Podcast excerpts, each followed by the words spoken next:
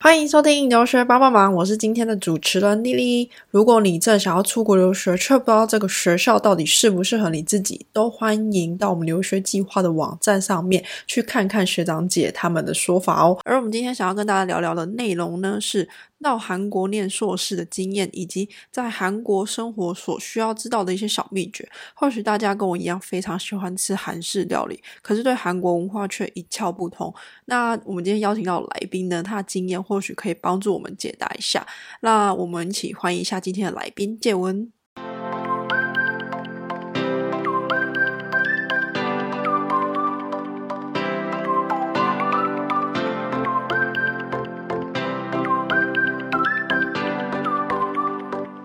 Hello，介文。嗨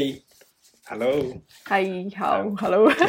我要先请你先自我介绍一下，你过去是在哪边念书啊之类的，这样。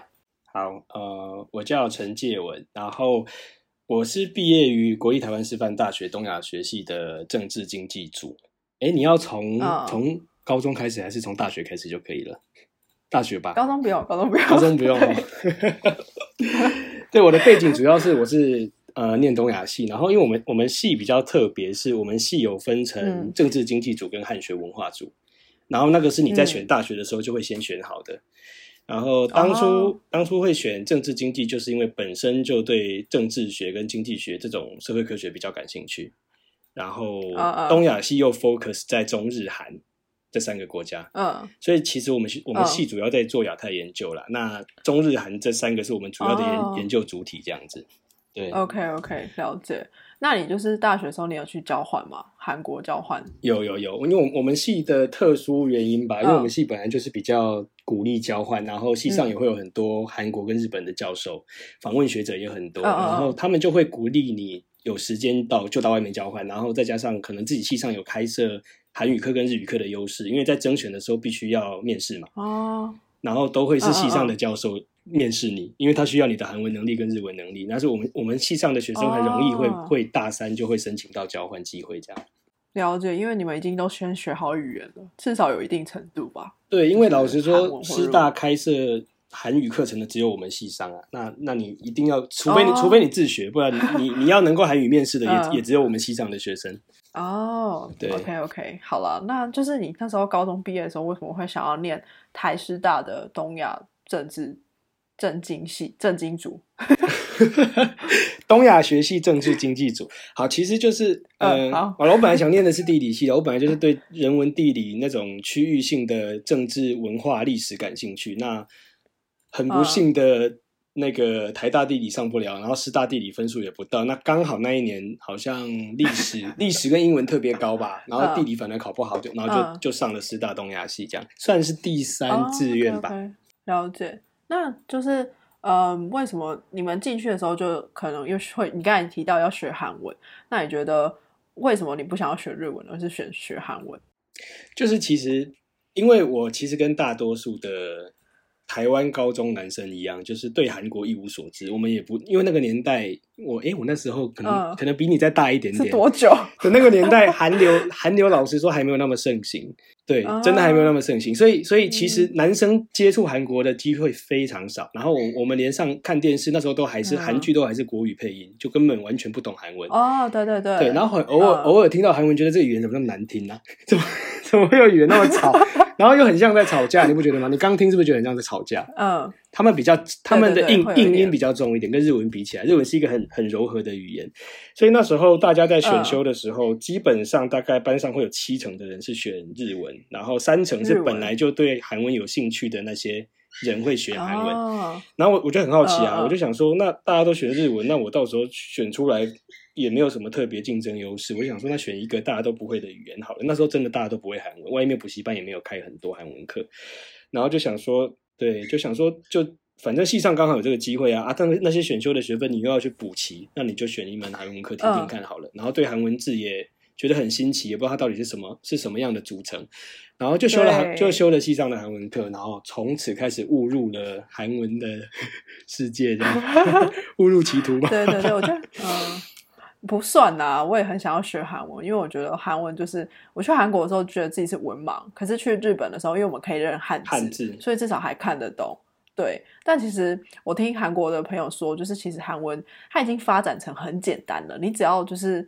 把那些拼音都学起来，你基本上就是会念了。你知道它听说是这样。它很有趣的就是，其实韩文就是跟嗯。日文一样，因为它受中华文化影响很深，他们以前的嗯。汉字文化圈，所以从唐朝、宋朝就搬了很很多我们的汉字语汇过去，所以他们的、他们的语言里面有六成到七成的汉字，跟、嗯。跟日文一样，哦。只是韩文用韩文字把它取代了，但是它还是汉字。，OK OK，对，啊，好好，对对对所以了解。所以那时候，我好奇一件事情，不好意思，就是韩国人他们会读汉字吗？韩国人从小要上汉字课，他们一直到高中都有学汉字课。可能像我们、啊我们学几千单字这样，他们汉字好像是两千字会吧，我记得。好，对我觉得，因为至少我都会知道他们的姓名是会，他们会自己写汉字出来的。韩国人现在韩国人现在唯一哈，唯一能认的汉字，应该就是他名字那三个字而已。他们就是因为对他们来说，那不是他们的语言嘛，所以他们即便高中老师逼你嗯学，他可能大学毕业考完试之后就就全部还给老师了，他们真的不会记得。啊对，这种这种概念很好很好笑，对不对？啊哈哈，对啊。可是哎、我还有一个觉得很有趣，因为本本本人就是非常喜欢看韩剧，然后就发现他们有些单字就是跟台语很像，就是或者是呃怎么讲，你可以听得懂他在讲什么，就是我们自己用台语去念的话，你真的不知道你自己有没有这个感觉？你真的想知道原因吗？这个很深哎、哦，真的，我好我我可以大略讲一下，我我可以大略讲讲一下，它就是你可以简短讲给大家听。好，因为呃，我刚才不是说中日韩跟越南都是汉字文化圈吗？以前都是以中原的文化为发源地，然后向外扩散，所以越靠近中原嗯核心的文化水平越高，然后越靠近朝鲜半岛、日本那些对中国人来说都是未开化的地方，可能他们还在吃树皮啊嗯什么，嗯就都有这种概念。所以相相对的日本、韩国他们当时不是有遣唐使，就是派派使节来中国，把中国的一些经典啊、佛教啊、文字啊、嗯文化取回去嘛。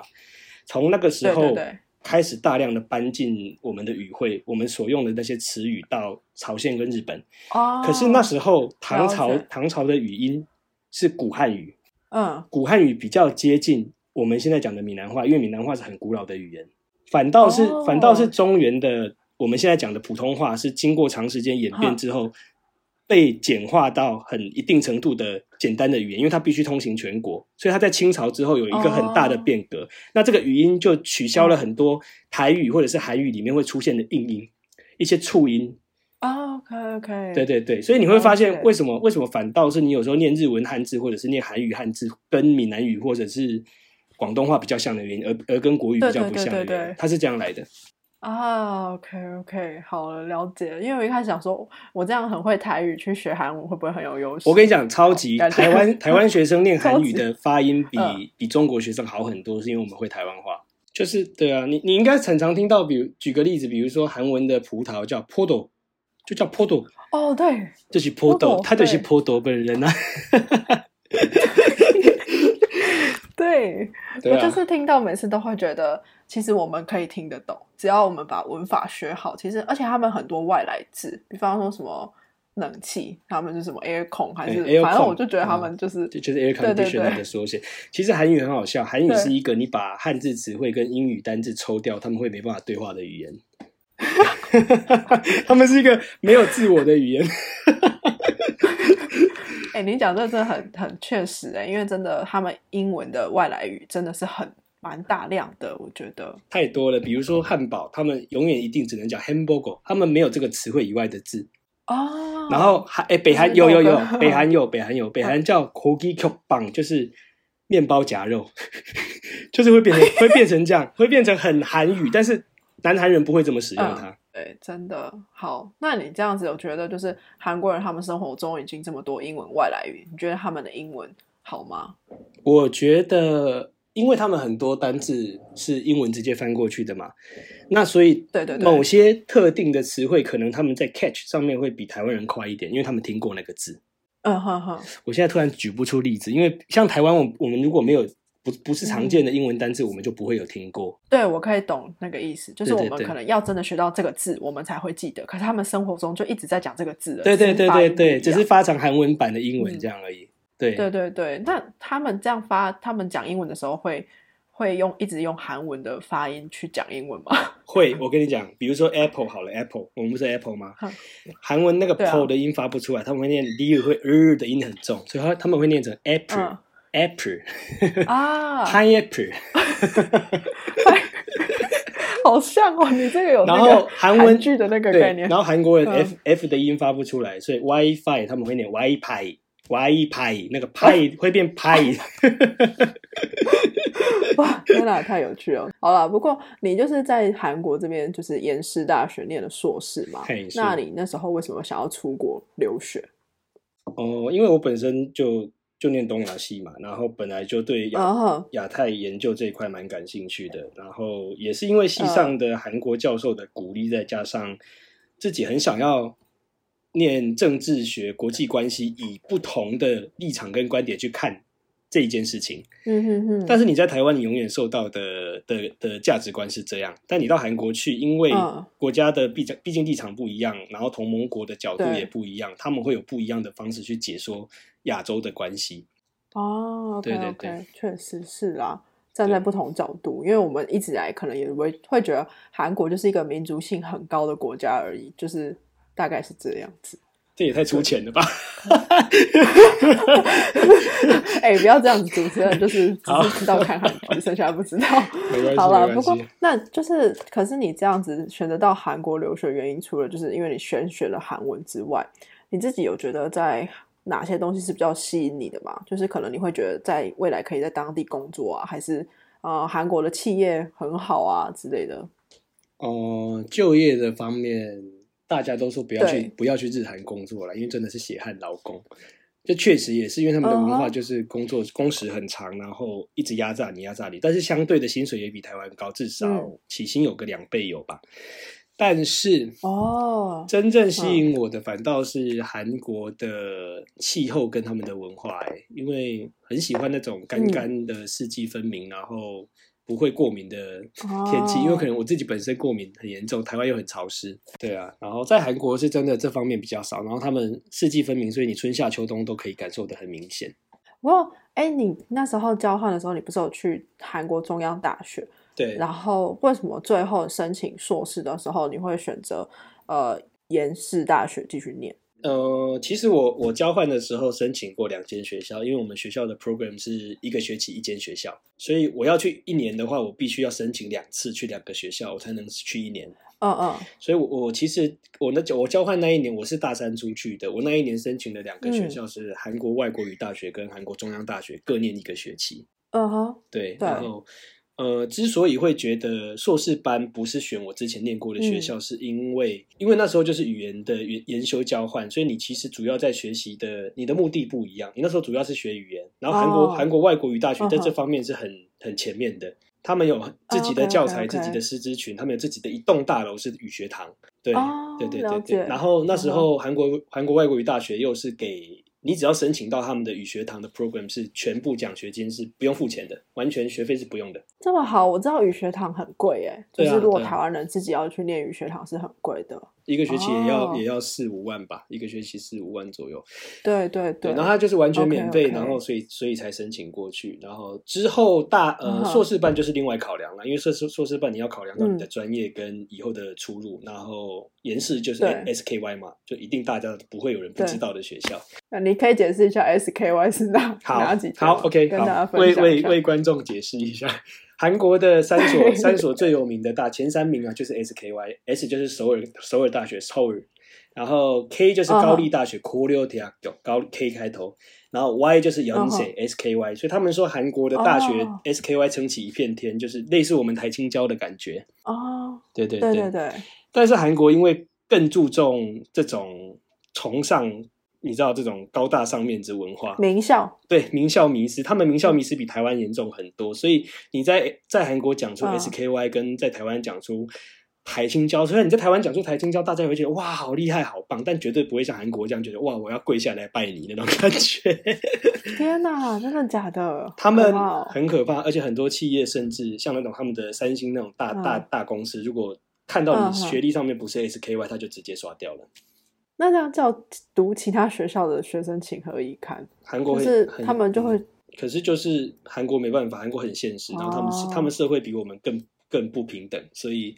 在首都圈，他们有一个叫首都有首都圈学校这样的名称，就是如果你是念首尔以外的学校，他们就会觉得是乡下的乡、下学校。哦，可是我记得成均馆大学，就是你那时候申请硕士，你有申请这间，这间也是很好的大学，不是吗？对，它也是在前十，但是如果你硬要比的话，它就没有到 SKY 的前三。哦，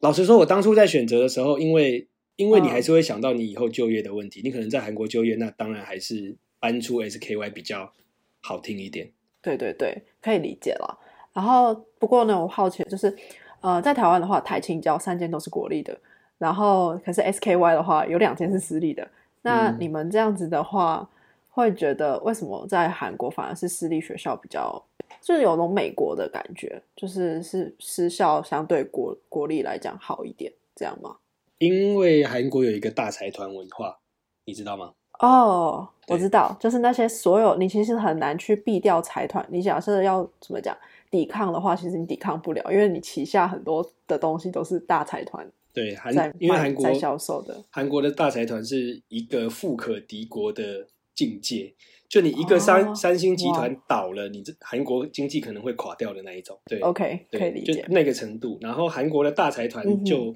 会跟、他们就会自己创办学校啊，或者是跟学校合作，去要他要的人才，嗯嗯嗯去去合作，去有新的发展。那相对来说，他们的资源放下去，嗯他可以给的师资，给可以给的人力跟设备就会就会好啊。然后延世又是一间有有历史的学校，那他们在跟财团这样子。这样勾结下去之后，就会变成很嗯多私立大学很有名。哦，OK OK，那你那时候去念硕士，你是申请怎样子的学程？就是你是申请什么研究所？延世大学的呃，我那时候申请的是延世的国际学研究所，他们叫 GSIS，对，那它全名就是，对，你你知道 GSIS 吗？我不知道啊，你要跟大家解释一下吗？它就是它就叫做 Graduate School Graduate School of International Studies，、就是国际学研究所。对，直接翻译应该就是这个意思。然后它 GSIS 这个 program 是韩国政府在近十年来嗯为了要大量去吸引国外的优秀人才去办的一个 program，所以它这个 program 在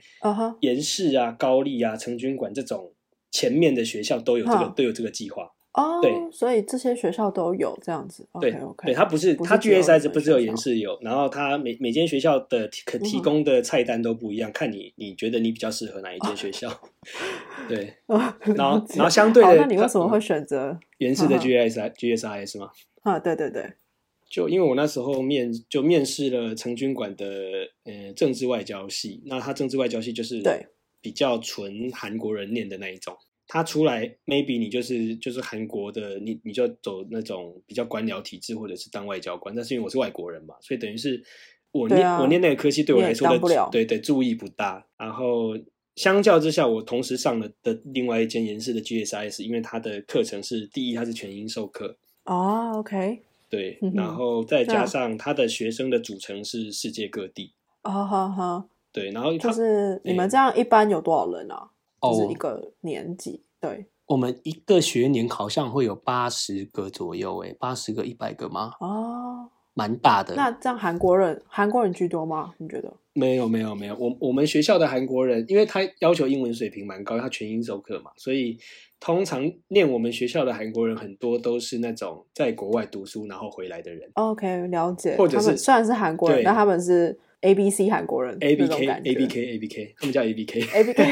哦，A B K，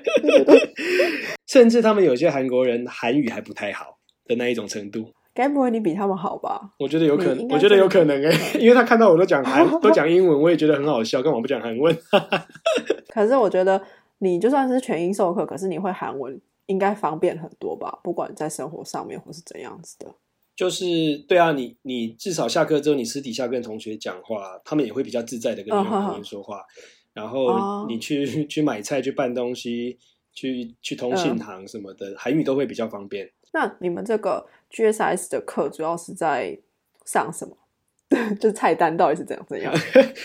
呃，延世的菜单它主要分成三个 major，、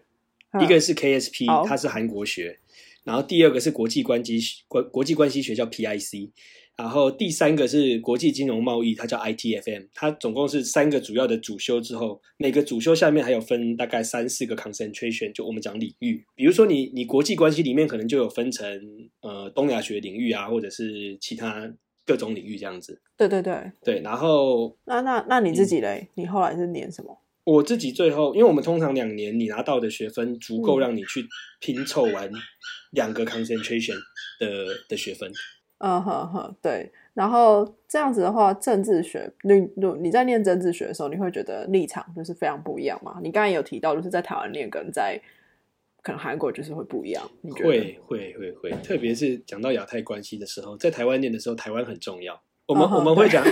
台湾跟我们会讲台湾跟日本。跟台湾、跟中国、台湾跟美国的关系，比如说你老师开课也会开台美关系啊，台中日美的关系，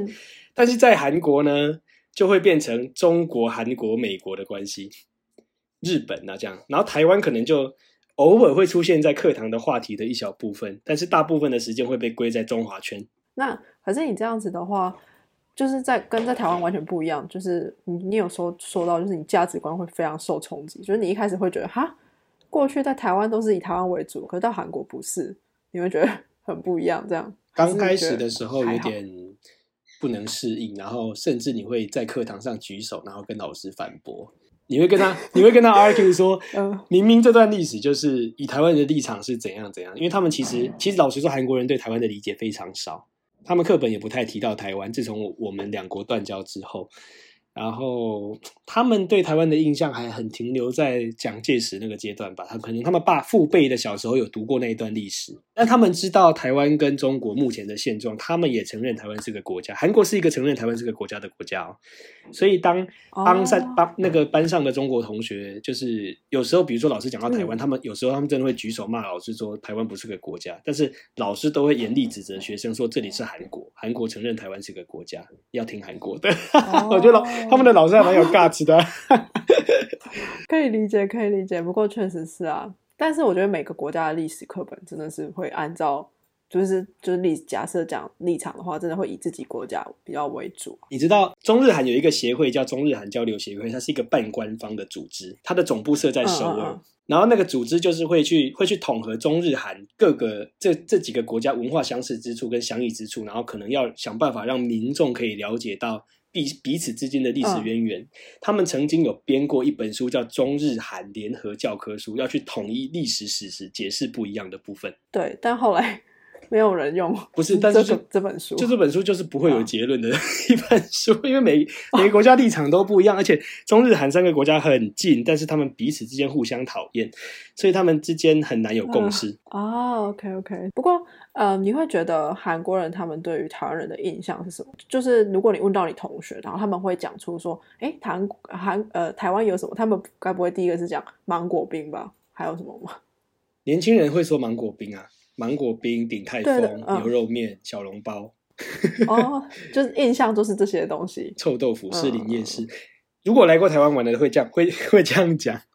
但是如果你问、哦。你问比较中年一点的，比如说像你你搭计程车，可能司机会跟你聊天，然后你去吃饭，老板娘跟你聊天那种的，他们通常对台湾的印象都很正向，因为在他们小时候，台湾比他们更先进嘛。嗯，在他们父辈的时候，他们以前很穷的时候，他们就他们觉得台湾是先进国，然后一直到现在，哦亚洲四小龙，对对对对，他们他们一直到现在、嗯听到你从台湾来，他们会说哦，台湾哦很棒啊，台湾是一个很棒的国家这样子。哦，OK OK，哇，好酷哦。那你们这个科系就是 GSIS 毕业的时候，你们同学大部分都跑去哪里？就是上班，或者是我觉得在韩国读书的学生，要么两条路啊，就是你留在韩国工作，然后不然嗯。就是你返国工作。然后，因为我们 CGSIS 比较、可能比较有语言优势吧，我们英文授课，然后大家去通常韩语会有一定的水平，再加上自己的母国语，你可能会中文、会日文什么的，所以基本上你的嗯。语言能力加上你的我们讲延世的毕业证书嘛，所以我要这样讲很不好，但是确实因为这样就比较容易找到嗯不错的工作在韩国。但如果但是如果你要进大企业，什么三星、LG 那种的，其实还是都要考试啦。那你就要跟韩国人公平竞争，除非他有特别开给外国人什么，他比如说他中华区的的的负责人什么的，你就可以去面试这样子。那这样子的话，回国的话，就业通常是会往哪个方向？就是不待韩国的话吗？嗯，我的朋友们回台湾很多都会在金融业啊、银行啊、保险业这种的储韩韩文储备干部嘛，类似这种职务。那如果你单纯就是韩语能力很好的话，那台湾其实也还是有很多工作，因为毕竟目前韩语人才蛮缺的，在市场上，特别是科技业、游戏业、哦彩妆业或者是影视媒体业这种的。对，哦，OK OK，对，游戏好像真的蛮大众的，还有科技业确实也是啊，因为台湾的半导体跟韩国的就是是竞争也是合作关系，因为会有太多业务上的往来，然后他们很多单也会跟台湾订，所以企业都还是需要有韩韩国区的负责人的的这样的需求，所以科技业其实蛮缺韩语人才的。但是呃，突然想到，就是因为延世是私立的学校，那问一下，就是在韩国念书会很贵吗？呃，如果跟欧美比，当然不贵啦。那如果以台湾的学费水平的话，当然算高，因为它嗯一个学期那时候大概八百多万韩币。如果你都没有，我是以没有申请到奖学金的基准来看的话，八百多万韩币大概是嗯二十出头万台币一个学期三个月这样子。哦，那韩国是呃一年三个学期制的，还是两个学期制的？两个学期，所以你你放假时间很长，你冬天也放两个月，夏天也放两个月这样。那放假的时候，你的同学还都是在做什么？会去找实习吗？还是会找实习找实习的是一群人，然后可能会趁那个时间回国的也是一群人这样子。好？那真的蛮贵的诶，就是哎，可是这是私立的价格，假设是首尔大学会比较便宜吗？哦，那可能真的差蛮多的，首尔收的好像是五万块台币吧。其实哦其实他们即便是私立，他因为他学校给的资源跟他请到的老师不一样，他的收费价格也不一样。我那时候我不是说我上了陈军馆的哦政治外交吗？对啊，对他那时候的学费，我记得我有看过，我算起来好像是十五十六万台币。哦，OK OK，就不用到二十几这样。是对啦，当然就是不一样啊，就是因为可能菜单不同，价格就不同，就是私立学校是这样子的，对应该是这么说。对可是那接下来就是你的生活方面啊，因为你已经会韩文了，可是你就是即便会韩文，你会觉得韩国对于国际学生非常排外吗？嗯，如果你在学校是不会有这样的问题，因为毕竟它就是一个学习的殿嗯堂，然后学生们也都很 open mind 在在跟你交朋友。但是如果你走到韩国的菜市场，又是一回事了。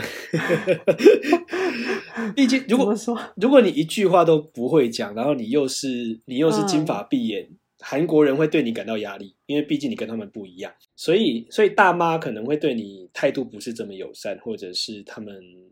可能觉得你一群可能一群中国学生讲话就叽叽呱呱又很吵，他们有时候会生气哦，他们会他们会用韩文骂你很吵，他们说 s i g o 特别是特别是搭捷运很常听到外国学生被骂，什么日本人也被骂过啊，中国人也被骂过啊，哦，了解。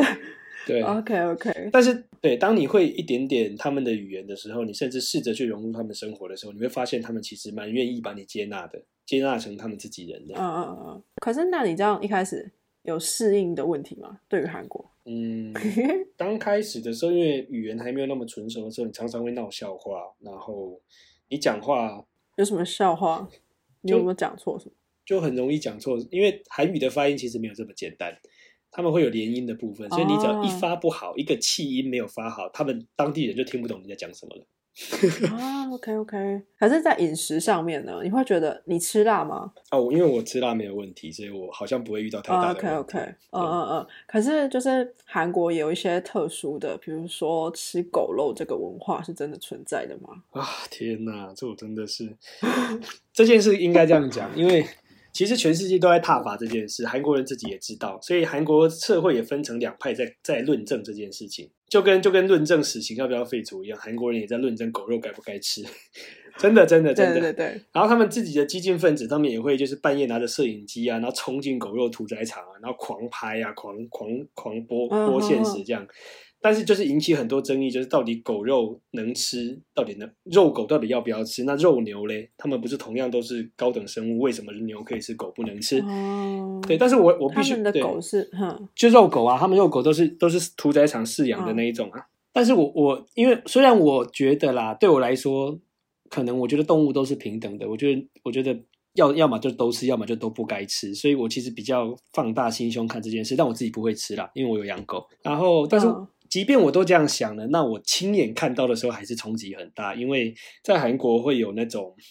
呃，走到他们有一个叫有一个中国人的社群叫新林斗，反正就是那一条街里面是会有很多朝鲜族啊中国人，他就狗肉就有狗肉一条街，哦然后会直接卖狗肉，把狗吊在上面。哦，那很冲击诶，看到的话。对啊，你就看到一只一只的狗被吊在上面，然后被切成半的啊，被剁成块的啊。哦，OK，好，我觉得好可怕哦。可是你觉得在韩国的，刚才讲到有学费啦，那生活费呢？你觉得跟台湾比起来，大概是怎样？尤其在外面吃的话，呃，外食是一定贵，因为人家都是留学生，要嗯自己买东西回来煮，比较最省钱嘛。对，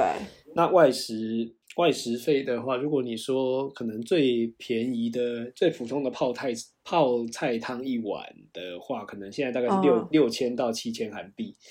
那大概是一百八哦两百左右台币，一百八两百左右就一餐的价格。那如果你哦要吃肉，就另当别论。所以常常你可能一个晚上跟朋友去吃个肉啊，喝个酒都都会破千块这样，哦，就是比台湾真的贵一些啦。大概贵一点五倍到两倍左右吧，吃的东西。可是这是现实现，比如说在首尔这边嘛，假设出了首尔可能就会比较便宜，还是整个韩国你觉得都差不多这个样？嗯，价格会差，但是也没有真的差到嗯让你觉得很有感这样。可能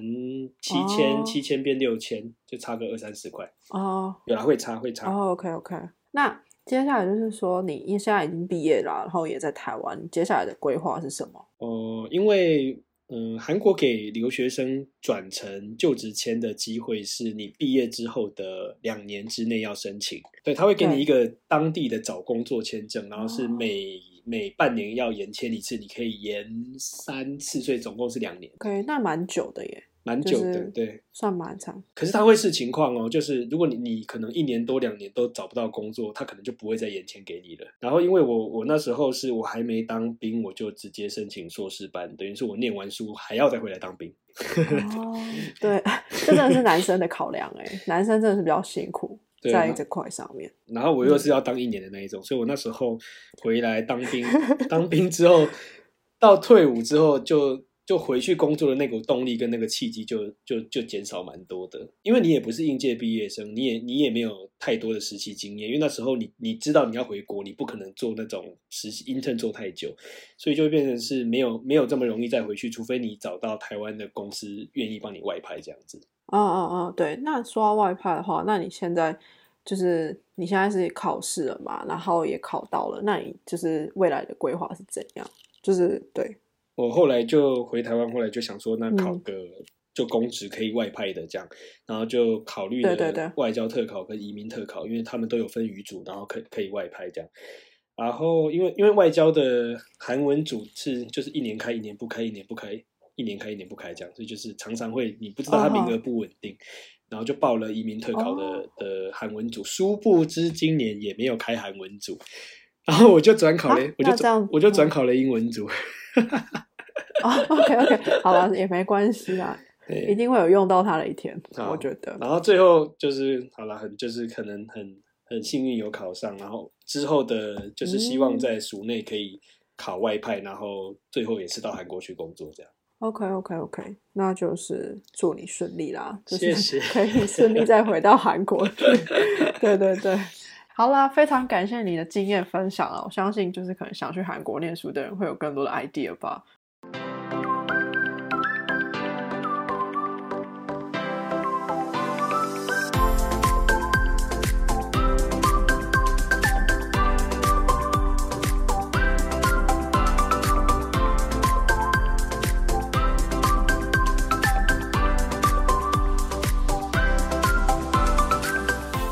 今天的重点整理，第一个是 GSIS 是一个国际学研究所，也是近十年来韩国政府为了吸引国际优秀人才，在韩国顶尖大学设立的商学研究生课程。第二点是从 GSIS 毕业的国际学生，通常会选择到三星、乐天等大集团工作，或者是回国就业，在各大的金融业或是韩国企业都可以看到 GSIS 的学生哦。那第三点就是呢，在韩国生活，韩文也是相当重要的。当你的韩语越熟练，他们自然就会把你当成自己人，甚至夸奖你一个外国人怎么可以这么适应的韩国。那今天的分享呢，就大概到这边啦。如果有任何问题的话呢，都欢迎到 Will Study 留学计划的 Facebook、Instagram、YouTube 留言发问哦。也欢迎到 Apple Podcast 上面帮我们给新评论，让更多人收听到我们的节目。那我们最后最后，很感谢你今天的收听，我们下次见啦，拜。